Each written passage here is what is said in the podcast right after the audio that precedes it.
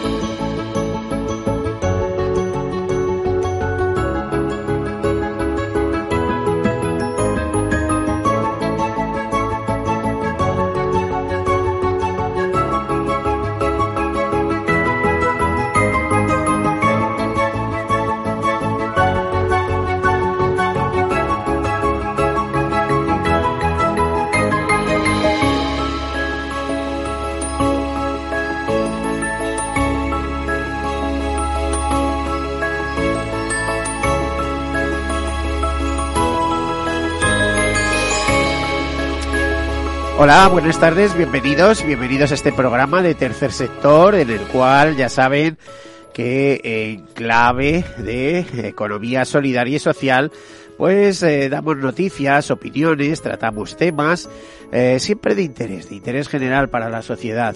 Bueno, ya saben que este es el programa de las asociaciones, de las fundaciones, de las cooperativas, de las mutuas, de las mutualidades. Es el programa en el cual eh, clave de solidaridad mercantilmente organizada, un término que también se aplica al seguro, ¿eh? Eh, pues eh, se tratan temas de actualidad. ¿Qué quiere decir tercer sector? Bueno, pues tercer sector quiere decir que no es un sector público, que es sector privado, que tiene beneficios, pero que esos beneficios se reinvierten en el fin fundacional para que fueron constituidas esas entidades que normalmente coinciden con un tema de interés general.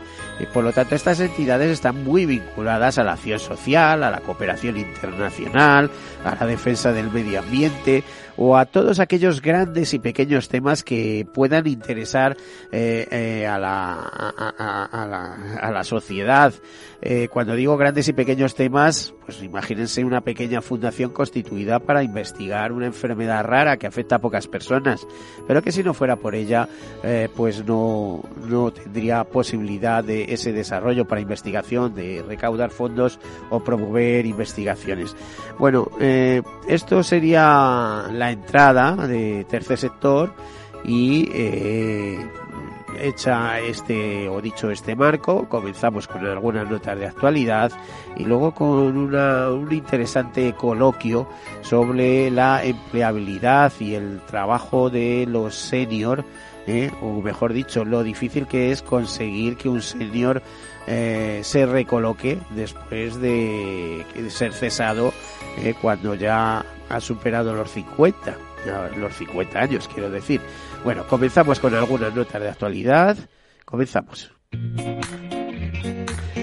Hoy, 10 de diciembre, es un día especial, muy especial. Es el Día de los Derechos Humanos. Se celebra cada 10 de diciembre conmemorando el día en el que, en 1948, la Asamblea General de Naciones Unidas aprobó la Declaración Universal de los Derechos Humanos. 1950 la Asamblea adoptó la resolución 423 invitando a todos los estados y organizaciones interesadas a que observen el 10 de diciembre de cada año como Día de los Derechos Humanos. Bueno, pues esto es muy importante. Tenemos una frase, por ejemplo, muy bonita de Leonor Roosevelt eh, respecto al Día de los Derechos Humanos que dice, en definitiva, ¿dónde empiezan los derechos universales? O los derechos humanos universales en pequeños lugares, cerca de casa, en lugares tan próximos y tan pequeños que no aparecen en ningún mapa. Si esos derechos no significan nada en estos lugares, tampoco significan nada en ninguna otra parte. Sin una acción ciudadana coordinada para defenderlos en nuestro entorno, nuestra voluntad de progreso en el resto del mundo será en vano. Pues eso, ya saben, los derechos humanos en todas partes, al lado de nuestra casa, eh, eh, concienciados por los derechos humanos. Bueno, pues este año eh, el foco se ha puesto muy en los jóvenes por los derechos humanos, ¿no? Eh, después dice que de un año marcado por la celebración del trigésimo aniversario de la Convención sobre los Derechos del Niño en noviembre de 2019. Dice, nuestro plan es aprovechar esa energía ya generada y destacar el papel de liderazgo de la juventud en los movimientos colectivos como fuente de inspiración para un futuro mejor. Y dice, ¿por qué los jóvenes? Pues la ONU aclara, la participación de la juventud es esencial para lograr un desarrollo sostenible para todos. Los jóvenes pueden desempeñar un papel crucial en el cambio positivo o empoderar a los jóvenes para conocerlos mejor y reclamar sus derechos genera beneficios a nivel mundial los derechos humanos y los objetivos de desarrollo sostenible son el, un epicentro, ya que sin dignidad humana no podemos impulsar el desarrollo sostenible. Los derechos humanos están impulsados por el progreso de todos estos objetivos de desarrollo sostenible y los ODS están impulsados por los avances en los derechos humanos. Ambos están interconectados. Descubre, dice, cómo las agencias de la ONU se esfuerzan por priorizar los derechos humanos en cada uno de sus trabajos. También nos dicen en la ONU que nunca ser demasiado joven para cambiar el mundo, que la participación de los jóvenes es esencial, que la juventud puede jugar un papel crucial en conseguir impactos positivos o que empoderar a los jóvenes para conocerlos mejor y reclamar sus derechos genera beneficios a nivel mundial. Así que bajo el hashtag de defiende los derechos humanos, nos dice que estos son relevantes para todos nosotros, que la humanidad está enraizada en estos valores universales, la igualdad, la justicia y la libertad previenen la violencia y mantienen la paz, que todos correremos un gran riesgo el día que olvidemos la existencia de estos valores humanos, que la Declaración Universal de Derechos Humanos nos empodera a todos y que necesitamos defender nuestros derechos y los de los demás. Bueno, y así nos recuerda la ONU que hoy es el Día Internacional de los Derechos Humanos, pero hay otros que también nos recuerdan cosas. Muy curiosa la nota que ha hecho pública la Fundación Española del Corazón y dice que pide a los fumadores sociales que no usen la Navidad como excusa para fumar. Bueno, ahí es nada. Dice, las próximas semanas vienen cargadas de cenas y comidas de empresa, así como de reuniones con amigos y familiares, donde muchos aprovechan para fumar unos cuantos cigarrillos sin ser realmente conscientes de que esta práctica es la mitad de nociva que fumar una cajetilla diaria. En ese sentido, la Fed remarca que no existe un consumo seguro en el caso del tabaco y recuerda que fumar un solo cigarrillo al día incrementa de forma importante el riesgo cardiovascular. Las comidas y cenas navideñas suelen venir acompañadas de excesos, por lo que la Fundación Española del Corazón pide moderación, en especial a las personas con una enfermedad cardiovascular establecida o que tengan factores de riesgo cardiovascular como hipertensión, diabetes, obesidad y colesterol elevado. En fin, que esto pilla a, la mitad de la población como mínimo. Hablamos de otros temas, eh, nos vamos por ejemplo al, alrededor del COP, del COP25, y vemos un informe, eh, un informe de BirdLife sobre soluciones basadas en la naturaleza para la Unión Europea.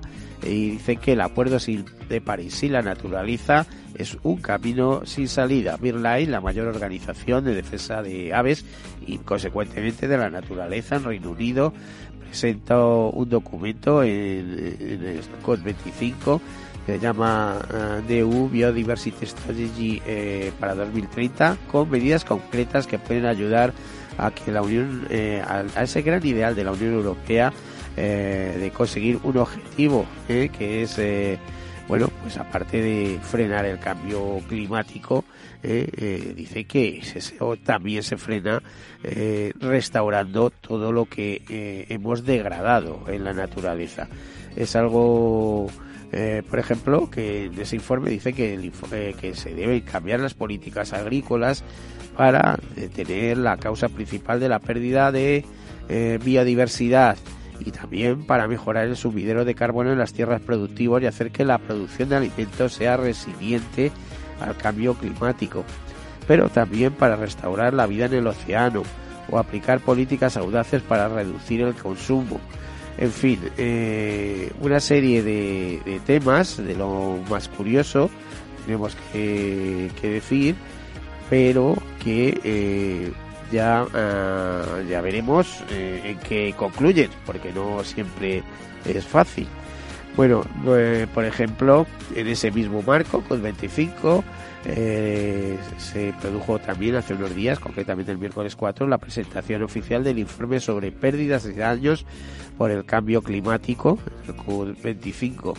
el motivo eh, de este de este informe eh, eh, de pérdidas y daños causados por cambio climático pues nos habla de crisis climática y los problemas que está causando concretamente nos habla de un inmenso sufrimiento en África meridional y oriental donde las lluvias tardías las secuelas de dos ciclones sequías e inundaciones importantes están poniendo en riesgo la vida de 60 millones de personas y dice que dotar de medios un fondo para financiar su coste sería uno de los ejes de las negociaciones que tienen lugar en esos días.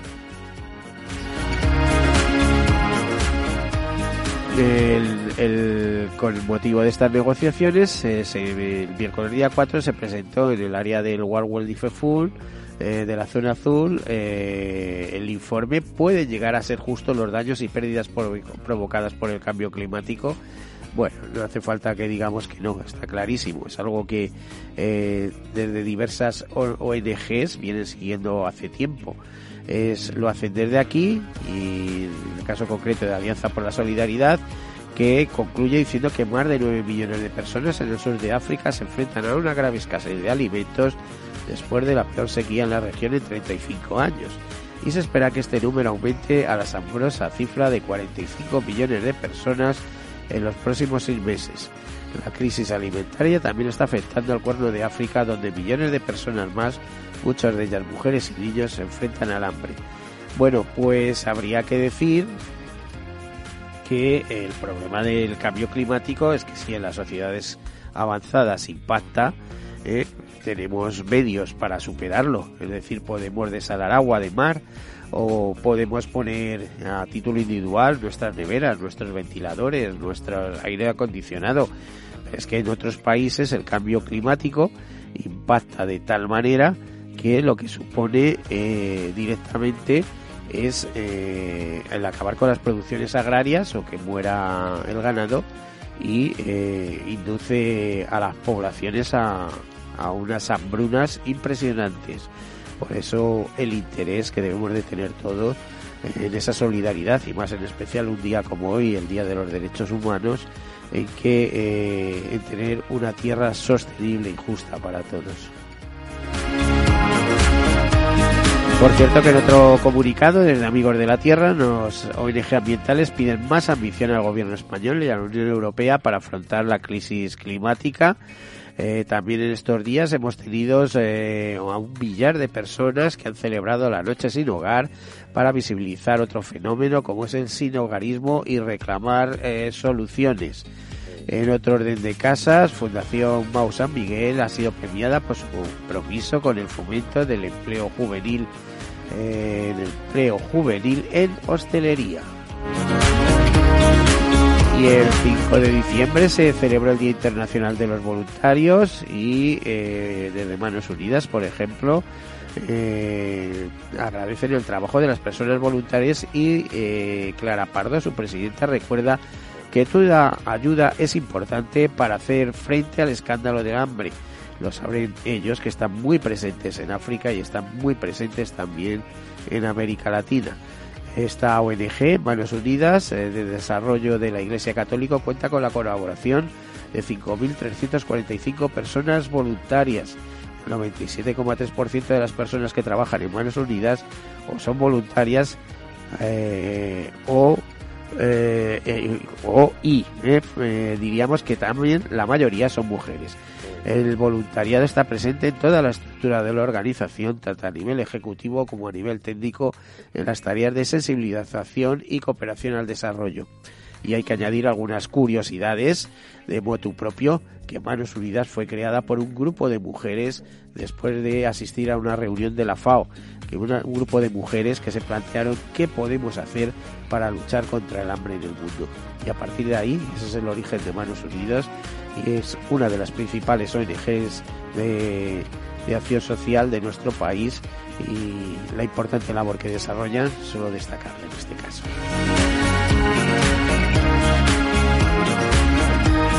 Bueno, y empezamos con nuestro tema. Eh, nuestro tema hoy es la Fundación Selectiva. Nos vamos a enterar de lo que es y de lo que hace. Estamos con su directora, con Marian Corral, a la que damos la bienvenida. Buenas tardes, Marian. Buenas tardes, muchas gracias. Bienvenida. También nos acompaña eh, en, esta fundación, digamos, eh, Javier Fajardo. ¿Eh? Javier, buenas tardes, bienvenido. que te vamos a presentar como senior. Ahí lo dejamos. Luego ya iremos introduciéndonos. a ver, Marian, ¿qué es la Fundación Selectiva? Pues mira, la Fundación Selectiva es una organización sin ánimo de lucro eh, que ha nacido con un foco muy claro, con una misión también muy específica, que es tratar de eh, mejorar la empleabilidad de las personas mayores de 45 años. Y lo queremos hacer poniendo el foco principalmente en detectar las barreras que impiden esa vuelta al mercado eh, de esas personas senior. Y también trabajando con las empresas para detectar buenas prácticas que ayuden precisamente a esa contratación, esa vuelta al mercado laboral de esas personas y también detectando esas buenas prácticas que ya están poniendo las empresas y que otras muchas deben o deberían poner en práctica para cuidar ese talento senior, porque al final eh, una de las cosas que es eh, una realidad es que las empresas están formadas por diferentes generaciones, con diferentes intereses y con diferentes necesidades. Entonces, qué buenas prácticas, añadidas, eh, mencionabas antes a los jóvenes, pero también los no tan jóvenes, necesitan y, y, tratan de ayudarles para que se mantengan en el mercado laboral, porque si ahora mismo tenemos 1.300.000 personas paradas mayores de 45 años y hace 10 mm, años aproximadamente con los mismos niveles de paro teníamos en torno a 500.000. O sea, ¿de dónde han salido esas personas? Oye, ¿tú me estás hablando de Inglaterra o me estás hablando de España? España, ¿Eh? totalmente. Porque ya sabemos lo que pasa en España. ¿eh? A partir de los 50 años eres amortizable, vamos. Bueno, en España el problema está, eh, nosotros siempre a la hora de dar cifras nos basamos en, la encuesta de población activa, que marcan eh, los seniors a partir de 45, que es todavía más alarmante. Todavía peor. Todavía Pero qué problema, que no encuentra trabajo los jóvenes hasta los 40 años y a los 45 salen del mercado, ya me dirás. una franja de edad de 5 de cinco años, ahí maravilloso. es un infierno, ¿eh? Todas las situaciones... Eh, el tema me interesa especialmente. Hablábamos de Javier Fajardo, que le presentaba como senior, pero es un senior afectado. Javier, es difícil encontrar eh, trabajo a determinadas edades, ¿no? Hombre, pues sí, es complicado. Es complicado porque efectivamente, bueno, pues es una, no deja de ser una barrera el, el tema de la edad. Y bueno, pues eh, hay muchas cosas que tenemos que cambiar porque mm, es que la realidad que nos ocupa hoy ya no solamente a la sociedad española, eh, a nivel mundial. Es, es, mundial y europeo, eh, a partir de 55 años en Europa y es el envejecimiento de la población. Y entonces, claro, nos estamos topando con una... Sí. Sí, te iba a decir que nos estamos topando ahora mismo con una breve pausa que tenemos que hacer ah, sí o sí. Así que después no nos vamos a topar con nada. ¿eh? Después retomamos la conversación. Perfecto. Eh, hasta ahora.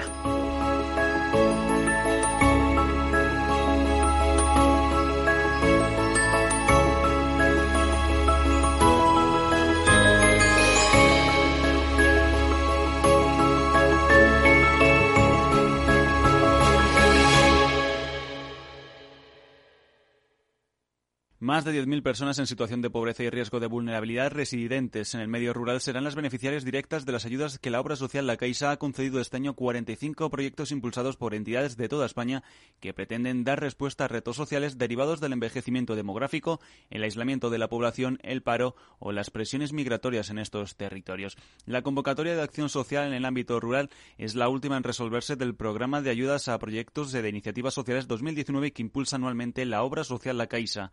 Esta convocatoria prevé para este año una inversión de 905.090 euros en proyectos de iniciativas sociales, siempre con el propósito de ofrecer oportunidades a los colectivos en situación de riesgo o vulnerabilidad social. El objetivo de la convocatoria de acción social en el ámbito rural es contribuir a la construcción de una sociedad inclusiva y diversa, impulsando proyectos que fomenten la igualdad de oportunidades, la tolerancia y la mejora de la calidad de vida de las personas más vulnerables que residen en el medio rural. ¿Está tu bufete bien posicionado en Google? El 77% de usuarios buscan los servicios que necesitan Internet. Si no te encuentran a ti, encontrarán a tu competencia. En comunicación jurídica llevamos 20 años ayudando a dar visibilidad a empresas del sector legal. Web corporativa, estrategias publicitarias, marketing en redes sociales. Infórmate en comunicacionjurídica.com o en el mail info arroba comunicacionjurídica.com. Comunicación Jurídica. Hacemos visible tu despacho. Contaminar no eres tú, es cómo te mueves. Endesa facilitará 8.000 puntos de recarga públicos en todo el país para el coche eléctrico en los próximos cinco años. La lucha contra el cambio climático empieza en la carretera y sigue en el comportamiento de cada uno de nosotros. Solo así conseguiremos el objetivo de reducir las emisiones de gases de efecto invernadero un 7,6% cada año entre 2020 y 2030 para frenar el calentamiento global en un grado y medio este siglo. El planeta es nuestro hogar y debemos cuidarlo. Es tiempo de actuar. Endesa, patrocinador oficial de la COP25. Sí, sí quiero. Quiero tener siempre disponible a un buen equipo de abogados. Quiero tener un servicio telefónico de asistencia jurídica ilimitado. Quiero expertos que defiendan mis derechos como consumidor y como ciudadano. Quiero ARAC. ARAC. Lo nuestro es defender lo tuyo. Contáctanos en arac.es en el 992 2095 o consulta a tu mediador. Hola. A ver, el dinero se gana con esfuerzo y ahorrar debería darnos una recompensa. Sin embargo, siempre vemos que nuestro dinero crece poco y eso hace que nos vengamos un poco abajo. Lógico. Lo normal es que veamos crecer nuestro dinero. Por eso me gusta Finanbest, porque me ofrece los mejores fondos de inversión del mundo al alcance de todos, con total transparencia y sin comisiones indebidas. Y con eso, la rentabilidad de mi dinero será mayor, o sea, lo normal. Entra en finambest.com y descubre que lo normal es extraordinario. Lo normal es Finambest. Tu radio en Madrid 105.7, Capital Radio. Memorízalo en tu coche. Disfruta de la mejor cocina gallega en Montes de Galicia. Todo un clásico moderno en el barrio de Salamanca. Disfruta de la variada dieta atlántica, de las mejores carnes y pescados tratados con respeto y transparencia y regados con una de las mejores bodegas de la zona. En grupo, en familia o en pareja, Montes de Galicia te ofrece el espacio perfecto en cada ocasión. ¿Está pensando en montar una empresa pero no se atreve a dar el paso en solitario? Busca una marca conocida y consolidada que le respalde. En Franquiciados le ayudamos a elegir el negocio que más se ajuste a sus necesidades. Franquicias de éxito, innovadoras, de baja inversión. Los miércoles a las 12 en Capital Radio tienen una cita con el único programa de radio de España especializado en la industria de la franquicia. Franquiciados con Mabel Calatrava. En el restaurante Gaztelubides somos rigurosos con la selección del producto para crear recetas imaginativas que acompañamos de una bodega generosa y brillante y de nuestra magnífica terraza durante todo el año. Restaurante Gaztelubide, carretera de La Coruña, kilómetro 12200, La Florida. Teléfono 91 372 8544. Una recomendación del programa gastronómico Mesa y Descanso.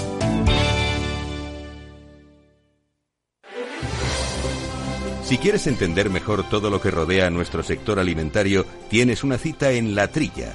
Un gran equipo de especialistas te acercará a la actualidad económica y política desde el campo hasta la mesa. Conocerás sus principales innovaciones sin olvidar las producciones más tradicionales. Los sábados de 8 a 9 de la mañana con Juan Quintana, La Trilla de Capital Radio.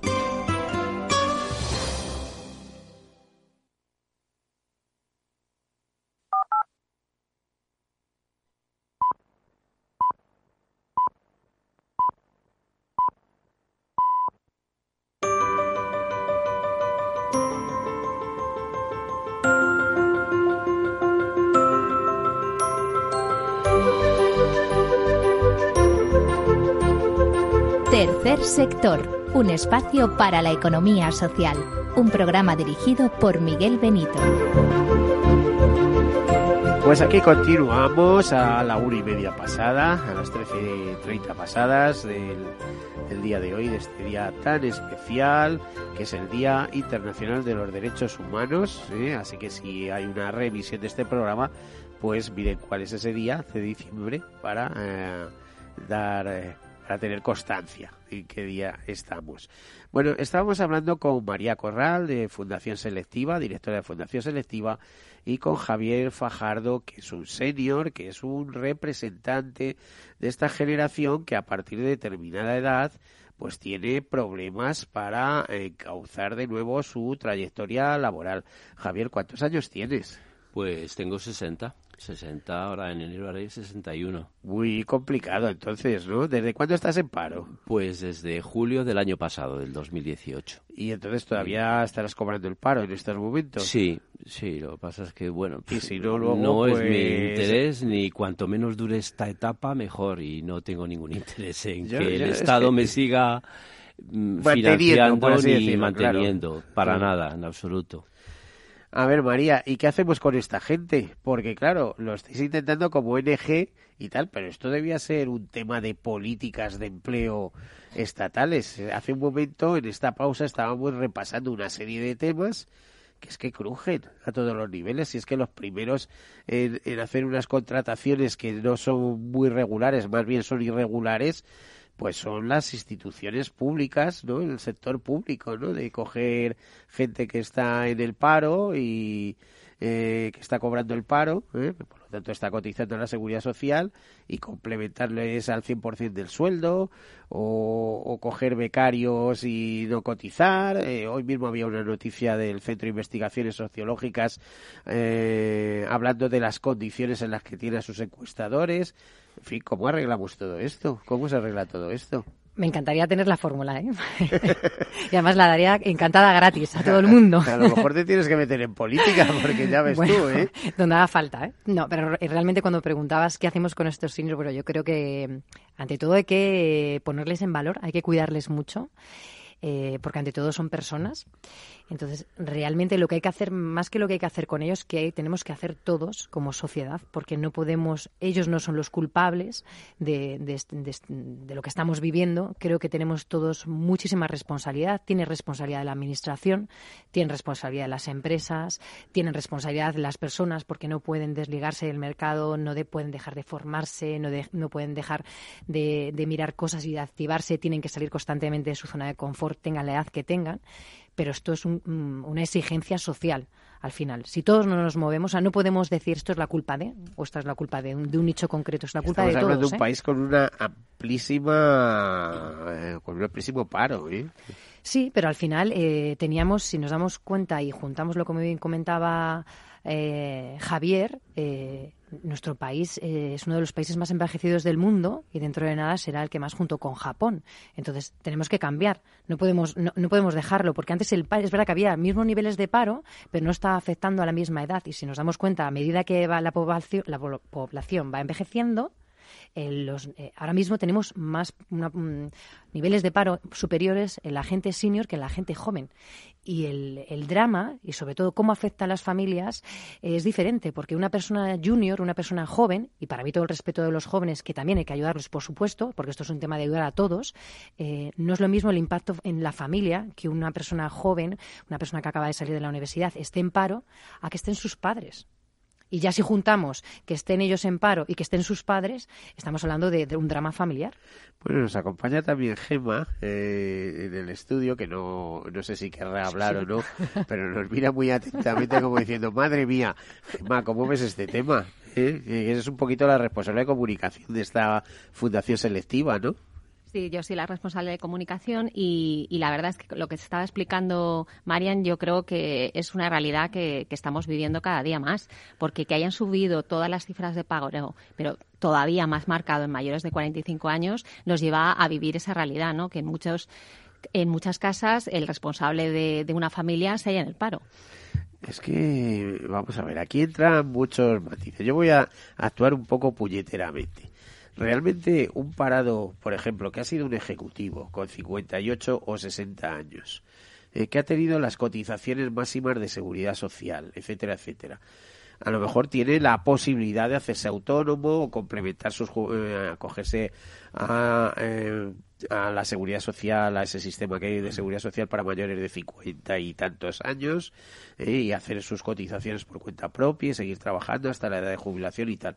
Pero una persona con 60 años aceptaría a lo mejor esos salarios que están poniendo hoy en día de cobrar mil euros y que tus últimos cinco años te baje la cotización a los infiernos y que si tu base de cotización en el momento de jubilarse a los 65 años de repente se convierte en mil euros y empiecen con las ponderaciones y te encuentres con una jubilación de 80, de 800 euros después de tener a lo mejor 40 años cotizados o cosas de esas. Javier, es que eso puede ocurrir. ¿eh? o sea, yo te cuento el caso que he visto incluso en mi familia, en algún miembro de mi familia, eh, no aceptar trabajo porque era peor aceptarlo que no aceptarlo. Es decir, después de ser director de una empresa, eh, el, entrar en, esa dinámica, dice, bueno, he encontrado trabajo, pero me dan mil euros. Es que me pongo a echar cuentas y dentro de tres años me jubilo, dentro de cuatro años y me ha hundido en la miseria si yo acepto esto, ¿no? Es correcto. Esa es una realidad y efectivamente estamos ya muy cerquita de, esa, de ese final de etapa laboral y de lo que se trata es de intentar salir. Hombre, que si lo es. Lo, porque además tu base de cotización lo es todo en el momento que te jubilas. Y eso ya te va a condicionar hasta que te mueras. Claro, dice, su base de cotización, ¿qué tenía antes? 3.500 euros, bueno, o 3.700. Pues en este momento tiene 1.000. Y sobre eso le hacemos los cálculos, lo sentimos mucho. Esos son los cálculos. Claro, pero mira, yo ahí, Miguel, fíjate, lo que pienso es como todo en la vida, un término medio está bien. Es decir, eh, nosotros, yo estoy en línea perfecta con ese perfil que acabas de describir y bueno, pues tenía un sueldo, funciones ejecutivas como director y claro, lo que yo sé es que a día de hoy pues igual mm, voy a pretender buscar algo muy parecido a lo que yo tenía. Que no es así, pues hombre, mm, estoy totalmente resuelto a aceptar unas condiciones que porque probablemente ya no vuelva a ganar ese dinero, pero claro, entre lo que ganaba y a lo mejor este salario que tú dices, pues eso te va a perjudicar. Claro, y si te dicen que te hagas autónomo, en un caso como el tuyo, que suele también Bueno, eh, por ejemplo, vamos a ver, los consultores, ¿eh? y estamos hablando de consultorías grandes, ¿eh? KPMG, Deloitte y tal. A casi todos los socios, etcétera, gente con responsabilidad de nivel, de repente se tiene que convertir en autónomos. Claro. Sí, bueno, es una de las opciones en las que, bueno, no solamente también desde Selectiva, también la Fundación Sabia, están muy centrados también en promover el emprendimiento de, de, las personas que están en esta situación, que estamos en esta situación, porque obviamente no deja de ser una salida, es un, bueno, quizás a lo mejor en un primer momento un plan Una salida para unos años, ¿eh? Ahora, teniendo en cuenta que dices, oye, voy a ingresar 3.000 eh, euros todos los meses, pero es que para mantener mi base de cotización en condiciones voy a tener que pagar mil euros a la seguridad social todos los meses y encima IRPF, que al final vas a ganar 1.500 si lo ganas, que, que, ya son mucho ganar, porque para una empresa te pague 3.000 euros mensuales ya tienes que ser bueno. Con lo cual, la, la, exigencia de ingresar, tener unos ingresos para hacer frente a esto que acabas de comentar, es real, es real. Lo que pasa es que, bueno, ese es un plano, porque efectivamente uno habla desde su condición de cabeza de familia, que es lo más importante en tanto en cuanto uno tiene que llenar su nevera, ¿vale? Pero luego está la parte ya más personal y profesional. O sea, eh, vamos, yo con mi edad no me veo ni jugando a la petanca ni al dominó y espero que hasta dentro de muchísimos años, y me he pasado toda mi vida estudiando, he hecho ahora con 60 años mi último máster, que es el cuarto, además de ser psicólogo y tener una carrera y haber trabajado durante mm, los 30 últimos años en puestos de dirección en el área de recursos humanos.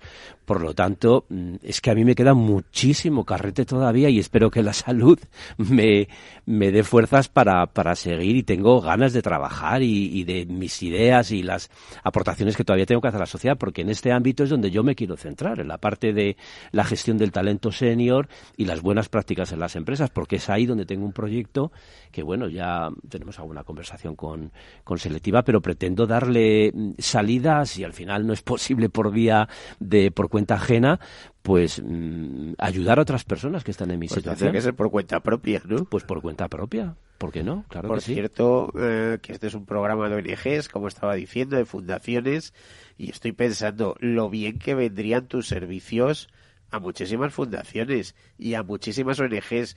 Luego, cómo te remuneran o qué pueden remunerarte, eso es otra cuestión. Eh, se está riendo eh, María Corral de Fundación Selectiva porque es que lo estás viviendo en carnes. ¿no? Es así, es así.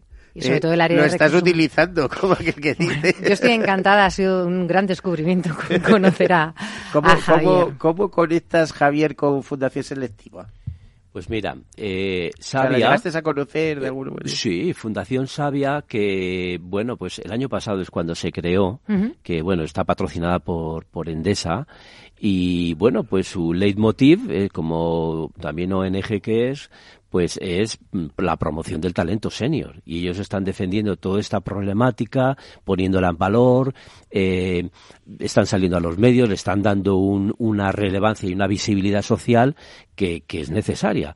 Entonces, eh, yo he establecido contacto con ellos, les he hablado un poco de todas esas inquietudes e iniciativas que tengo y de alguna manera ellos han sido los que me han direccionado a, a Marian.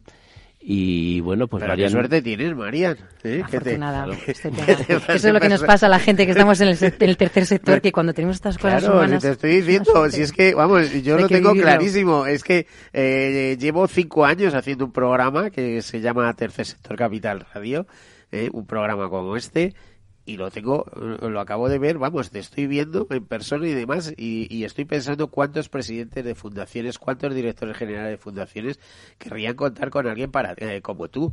Lo que pasa que, lógicamente, pues a lo mejor yo como procedo del mundo del seguro hay que diversificar el riesgo y no se trata de trabajar con uno. Dice, oye, pues ha llegado la edad de trabajar con siete o con cinco o con los que dé de sí, ¿eh? que es más fácil encontrar cinco a mil euros mensuales eh, con cada uno y desde luego ganándotelos, como aquel que dices, que trabajar con uno solo y que me dé 3.000 euros para el resultado que te he dicho, ¿eh? que ser autónomo a esas edades es muy duro, porque tienes que estar Sí. pensando en tu perspectiva, en tu horizonte de jubilación, aunque luego cojas la jubilación activa, una cosa de estas.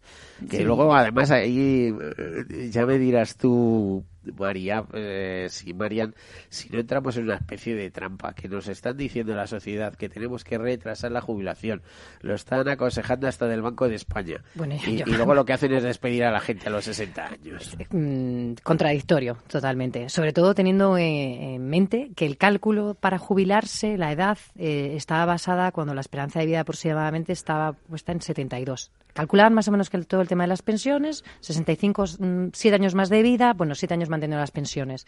Se sigue queriendo la gente jubilar con 65, alargan a 67, pero tenemos una esperanza de vida que supera los 80 es imposible que el sistema se pueda, o sea, con el mismo cálculo se pueda mantener la bolsa de las pensiones. Pero también, eh, y a mí me gusta mucho la aportación que hacía Javier, esto ya no solo se trata de un tema económico y un tema de que cuadre en la bolsa de las pensiones. Se trata también un poco de responsabilidad con las personas, que es el foco que nosotros defendemos en la Fundación, porque las personas quieren envejecer de una manera digna y quieren envejecer de una manera activa. Y con salud, porque el problema que del envejecimiento es que a partir de los 65 años, y esto eso lo sabe poca gente, una de cada seis personas tiene Alzheimer o algún grado de Alzheimer. Sí, pero al final también viene ejemplo, ese- por o sea, ese viene- envejecimiento Y a partir activo. de los 75, 74, 75 es algo que tiene muy estudiado el seguro, los, se disparan las dependencias de una cosa de otra. Es decir, ¿de qué te vale decir vamos a trabajar hasta los 70 si vas cojo, ciego, porque no ves, manco, no sé qué? Eh, pero por favor, eh, nosotros lo que queremos es gente válida. Además, eh, será trabajar, pero de otra manera, ¿no? Sí, pero afortunadamente yo creo que tenemos ahora mismo con tema de innovación y tecnología, eh, ha afectado también, ha repercutido muchísimo en la salud y ha permitido que la gente, y permite que la gente pueda trabajar con muchísima más calidad y pueda llegar a, una, a unos 70 de una manera muchísimo, de una manera mejor y con una productividad muchísimo mayor en las empresas. Y no nos tenemos que escandalizar. A mí lo que me preocupa es ese, mm, esa etiqueta que la gente pone a los mayores, que no sé exactamente dónde está ¿En qué momento se pone y tú eres mayor? Porque yo creo que también influye mucho en los ojos de quien mire, ¿no? A mí mis sobrinos me dicen que soy súper mayor y no llega a los 45. Mira, yo Pero- a mí a los 36 años me pasó ni más ni menos lo mismo que a Javier Fajardo. y tomé la decisión clarísima de no volver a trabajar para uno. ¿eh? Y yo era director de una editorial. ¿Por qué para uno? Pues eh, la lógica. Me decía, si te sientas en una banqueta de una sola pata y te cortas la pata, te pegas un trastazo. Y puedo garantizar que es un disgusto quedarse sin trabajo cuando eres el soporte de la familia, etcétera. Digo, si te sientas en un banco con seis patas, te va a dar igual que se caigan dos o tres. Bueno, por desde entonces no he vuelto a tener un problema. ¿eh? He tenido otros, de otro tipo, muchos disgustos. Tampoco estoy de acuerdo contigo que gracias a la tecnología, la tecnología no, nos no, gracias. vuelve Yo que- locos. no, no, no, no. ¿eh? Por ejemplo, que yo ayu- que que estoy en redes sociales o demás, quiero No, decir... Pero la es- tecnología en términos de salud, es decir, diagnostic- diagnósticos precoces, eh, Vale, ayuda vale, a la vale, investigación. No vamos a hablar de tecnología, el de cómo mundo- nos ha cambiado el- la vida en otras El cosas. mundo se sofistica mucho, cuesta mucho seguirlo, ¿eh? porque ya necesitas gafas de presbicia. Ya, es, Ya, pero es eh, otra- eh, no- no vamos a centrarnos en otra- dispos- en en otra dispositivos, no. Y respecto al mundo del trabajo, ya vemos lo que ocurre. Los jóvenes tienen dificultades.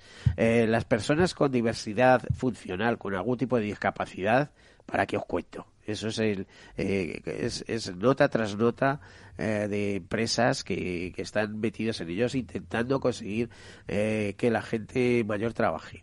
Los mayores de 50 años, eso es un drama, directamente, es un drama. Para algunos es, es una lotería, ¿no? O sea, vemos, por ejemplo, que en el Banco Popular ha habido un montón de jubilaciones ahora con el tema del Santander. Santander ha prejubilado gente y se han apuntado a mogollón, mucho- muchos de ellos, porque se van, si te vas con un salario a los 50 años, es que te, lo que pierdes en dinero lo ganas en vida, como dicen muchas veces. ¿no? Me gustaría preguntar a cosas- esas personas que se van con 50 años, cinco o seis años después, cómo se encuentran. Es decir, porque yo creo que, y es muy humano Pues hay de pensar... todo. Hay quien tiene un proyecto Claro. de vida. Pues estamos hablando, por ejemplo, de los voluntarios, esos 5.000 voluntarios y pico de manos Claro, unidas, pero que yo conozco algunos personalmente, tal, que conozco, pues, a, a algunos que están incluso en Senegal, ¿no? Etcétera. Es que hay quien, hay quien les da la vida. Tú te imaginas que te quieres en todos los meses y no sé qué, y ahora me voy de voluntaria a Somalia. Claro, pero no es el caso. o sea, si miramos un O poco también... Eh, Somalia no es el mejor sitio, pero Etiopía sí que... Sí, pero si miramos los eh, y me centraba también lo de la EPA para ser objetivos con, tema, con te- los temas de, de, de la población, eh, el, el problema yo creo que es que no radica en gente precisamente no representativa. Es verdad que hay mucha gente, pero no representativa en los altos puestos. El problema es la gente con baja cualificación que no va a ser despedida y por su indemnización va a poder dedicarse a temas de voluntariado. Y estamos hablando de que de esos 1.300.000 que hay ahora, más o menos hay como 800.000 personas que no tienen acabados los estudios secundarios y están eh, directamente puedes llegar a pensar que no son tampoco cargos directivos, no tienen no son puestos de alta cualificación y por tanto no, no creo que sea representativo y se pueda generalizar en que esas personas con 50 años van a tener una indemnización que les va a perder, que les va a permitir vivir holgadamente hasta que llegue la jubilación o fallezcan. El problema está qué hacemos con todas esas personas que tienen auténticos dramas familiares porque su sueldo o su indemnización en este caso y lo que les queda de paro no les no les permite sobrevivir. Ahí es donde está el problema. Es- no, no es representativo la gente no que es el salga de único series de drama, es bancos. otro drama más. Es el drama de los emigrantes que vienen y se tiran en la piscina. eh, No, no, por supuesto, Que si es que aterrizan en barajas y se vienen a, a ver cómo se buscan la no, vida. no, es una suma de problemas, pero en, en fo- en concreto, sí, como estamos hablando del tema de los parados mayores de 45 años, es verdad que es eh, que, que nos centramos y es muy representativo y es muy eh, bueno que se refleja en los medios todo el tema de los seres de diferentes bancos, pero ¿qué pasa con esa gente? ¿Qué pasa con toda la gente Eso salió de la construcción? Mejor, eh, bancos, el teléfono, eso, eso es lo son mejor. los que mejor pueden Eso. salir, entre comillas. Lo- los No lo de sé, empresas desconozco. no tan conocidas, esos son los que peor, Ahí es donde ganaban un dineral y de repente eh, pasan de todo a cero. ¿Qué pasó con toda la gente de la construcción que todavía no se ha podido reincorporar? Porque más de 700.000 personas son parados de larga duración, o sea, llevan más de dos años buscando. O sea, oficialmente declaran que están buscando trabajo. Hay muchas otras que ya no aparecen en la EPA porque han dejado de buscar trabajo. Entonces, ¿qué pasa con esas 700.000 personas que llevan más de dos años buscando trabajo? que no lo consiguen. ¿De qué manera es lo que yo me quiero plantear a la sociedad, lo que, el mensaje que quiero lanzar? ¿Cómo podemos ayudarles y cómo debemos ayudarles como sociedad, como organización, como empresa, como administración? Bueno, te iba a decir, menos mal que representas una fundación, ¿eh? Es que yo creo que es lo que me mueve. Si yo creo que no hay que hacer cambio y no hay que cambiar las cosas, me dedicaré a otra cosa. Tengo que impulsar. Por cierto, ¿cómo nace Fundación Selectiva? Pues ¿Y qué antigüedad tiene? Somos muy. mm, Bueno, nacimos hace año y poco, nos dieron oficialmente. Yo no la registro. conocía, ¿eh? si Sí. no es gracias a Gema, no tendría ni idea Ni que existía. Bueno, pues tenemos una buena embajadora Sí. de la fundación.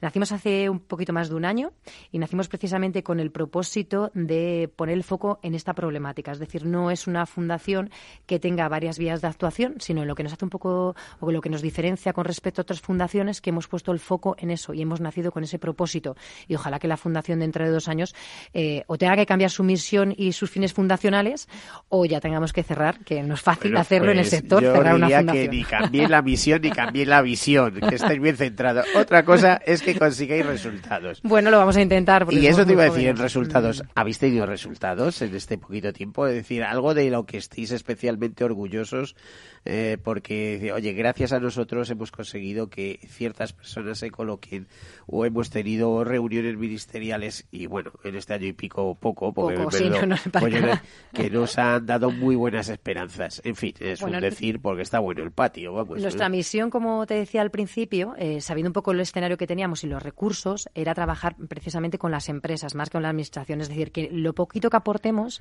sume a lo que están haciendo eh, otras organizaciones. También mencionabas los ODS y nosotros también estamos muy volcados en el 17, que es decir, en nuestro propósito de colaborar con todo tipo de organizaciones que estén haciendo lo mismo para poder sumar. Nuestro mayor logro quizá es que hemos impulsado y estamos muy convencidos, y de hecho es uno de los, mm, creo que este, estar aquí hoy hablando de este tema eh, es precisamente un resultado, es que nuestro este primer año queríamos eh, posicionarnos y que dar a conocer a la Fundación y sobre todo dar a conocer esta problemática. El hecho de que estemos aquí hoy, eh, que la semana pasada estuviésemos hablando de este tema en el foro de fundaciones y sociedad civil de Demos, De Demos, sí. eh, es, es- para nosotros es un resultado estupendo de este, de este primer año, Lo acabamos de nacer. Estuvimos presentando, el demos fue el día 3, ¿no? Ujú. El martes 3 de diciembre. Eh, por cierto, con una cantidad de temáticas y una riqueza fantástico. de contenidos. Sí, hay que darles una enhorabuena. Este año ha estado genial. Y en la segunda ocasión, imagino que en la tercera, claro, la fuerza de 8.000 fundaciones, etcétera. Javier, ¿tú de qué eras ejecutivo anteriormente? Bueno, pues yo he trabajado eh, prácticamente toda mi vida profesional ha sido en el mundo de los recursos humanos. Empecé entre el año eh, 88 y el 2000 como responsable de selección y formación. ¿De alguna empresa Después- concreta se puede citar o no? Sí, pero casi prefiero No no, vale, bueno, vale, porque no, no es mi intención hablar Pero vamos, del te estoy pasado. diciendo que tú tienes un potencial que tú no eres el parado típico, ¿eh? No, de, bueno, yo entre tanto, después de acabar la carrera de psicología, hice, mi primer máster fue en el ICADE, que hice un máster de dirección de recursos humanos. Eh, después, ya trabajando, hice eh, un, MBA en el Instituto de Empresa, un máster de dirección general de empresas. Y luego estuve, bueno, como responsable de selección y formación hasta el año 2000. Luego del 2000 al 2004-2005 estuve como director de recursos humanos en esta misma empresa. Y luego ya desde el 2005 hasta el 2018, ahí ya eh, fui eh, el director del área de seguridad y salud, lo que es to- toda la prevención de riesgos laborales, Vamos, una empresa es- con Estás en dos campos, recursos humanos y prevención y eh, riesgos prevención. laborales. Y lo último, el último, bueno, hice un máster entre medias de para como técnico superior en prevención de riesgos labora- laborales porque es era necesario para trabajar en este área. Y luego ya este año, para completar todo lo que es la formación en materia de seguridad de salud, todo lo que es la promoción de la salud de- laboral a nivel de, de la organización de la empresa, hice uno de gestión de empresa saludable. Entonces mi proyecto ahora mismo está Este- enfocado en ese área. Tu proyecto, dale, y vamos, te lo digo por experiencia, es ser consultor y déjate de encasillarte en una empresa. ¿Eh? O sea, consultor, créetelo. O sea, eh, además estaba pensando, vamos, un máster en el Instituto de Empresa, pero si el máster más barato debe andar por los 70.000 euros. ¿Tú Bueno, sabes el valor mí- que tiene ahora mismo sí. ese máster que cursaste en su día? Bueno, yo lo hice en ¿Eh? el 89-90. No, no, cuando arrancaba el Instituto de Empresa era sí. relativamente Sí, barato. Ahora eso es, eh, es el Olimpo. ¿eh? el Olimpo de, de, de los ejecutivos. Eh, entonces, Pero bueno, eh, es la experiencia y sobre todo la inquietud de seguir. Vamos, yo desde que dejé de trabajar no he hecho otro oficio que estoy yendo a todos los foros para actualizarme. Como digo, con 60 años he hecho un Pues- máster que yo no sé si tú, Miguel, conocerás a mucha gente que con esa edad. Yo lo que conozco es que con esa edad pues solo te quedan dos áreas, o consultor o cargo político, que es... eh, Bueno, eh, pues lo segundo no. por- por li- no, bueno, a saber. Si te fijas ahora en cargos políticos también que es poco, por ¿eh? libre designación. ¿eh? Dice, necesitamos Bueno. una persona útil aquí y, y tenemos una persona persona que es válida para todo esto, con, con conocimientos acreditados y más que suficientes, y, ya está, y no tiene Pues, carne de... Yo, de- yo lo que quiero es trabajar y después eh, eh, ayudar a la gente, porque yo con este perfil que os acabo de contar, mm, yo sé que la sociedad también me necesita a mí y que puedo hacer muchísimo y de hecho estoy, ya digo, trabajando en este área en lo que es eh, un, un proyecto, un programa de gestión del talento senior y la política de gestión del envejecimiento y la edad, que creo que va a tener mm, futuro porque es que mm, necesitamos ir por ahí, la sociedad tiene que ir por ahí, porque si no esta ecuación no cuadra, la población envejece, la esperanza de vida es mayor, no hay nacimientos, nos vamos a tener que jubilar más tarde, pues a ver cómo, cómo cuadramos ese círculo. Bueno, eh, os contaré un secretillo, para algunos ya no es tanto. Mi último artículo en la actualidad aseguradora se llama Hacia la gran edad. ¿eh? Esa gran edad que, porque ya no nos morimos en la tercera edad. La tercera edad es a partir de 60, 65 hasta los 80, 85. A partir de ahí nace lo que llaman en Japón la gran edad, ¿no? O sea, hay una cuarta edad se está vislumbrando. De hecho, la tercera edad viven como reyes. ¿eh? Si consiguen un- una buena jubilación y están bien de salud, es una edad dorada, como se ha contado, ¿no? Eh, pero efectivamente, estamos en 44,2 eh, 44,2 de edad promedio en España en el mes de abril, más o menos. Son datos del Instituto Nacional de Estadística. Eh, en el año 2050 el promedio de edad en España serán 50 años que es nada. Se, dentro de 20 años, para 2040, se prevé que España sea el segundo país eh, de, perdón, el primer país del mundo en envejecimiento. Habremos superado de promedio los 86 años. En este momento decimos el segundo después de Japón. No, es correcto, somos el cuarto, eh, por lo menos hasta el mes de abril, a tal, pero es que los otros tampoco son muy significativos. Japón, Singapur, eh, Singapur son cuatro, como aquel que dice, eh, Suiza y España. Sí es verdad que las mujeres españolas probablemente sean ya las más longevas del mundo, ¿eh? pero es que nos sacan un tirón a los hombres. Tirón. o sea, y gracias a pues a una mayor información, a una alimentación correcta, etcétera, pues esto avanza.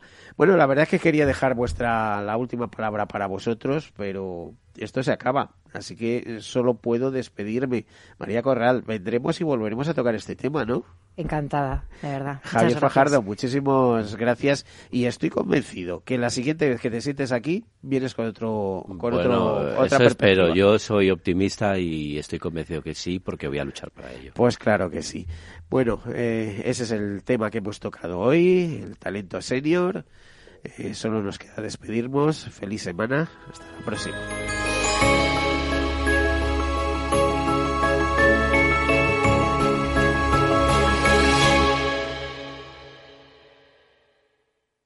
Caser Seguros ha patrocinado este espacio.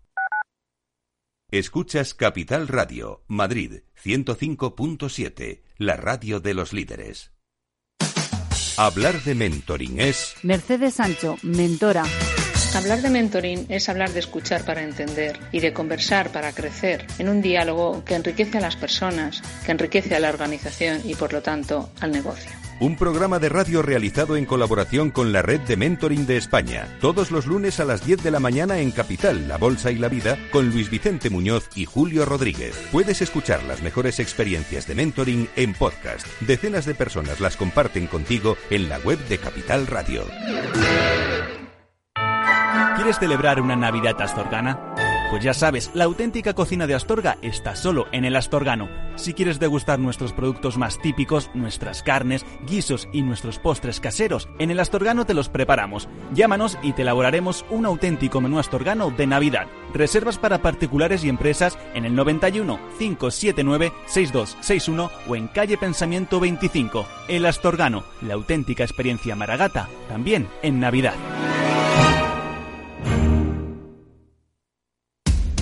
Acciones, fondos, divisas, tu pregunta, que Mercado Abierto responde. Cada tarde a partir de las 6, consultorio con los mejores especialistas. Manda tu consulta en un audio de WhatsApp al 687 050600. Gráficas Naciones. Más de 50 años de experiencia en el sector de las artes gráficas. Apostamos por la última tecnología tanto en impresión offset como en digital y gran formato. Realizamos todo tipo de impresión. Tarjetas de visita, folletos, libros, vinilos, decoración y montaje de stands. Más información en el 91 629 2145 o en gráficasnaciones.es.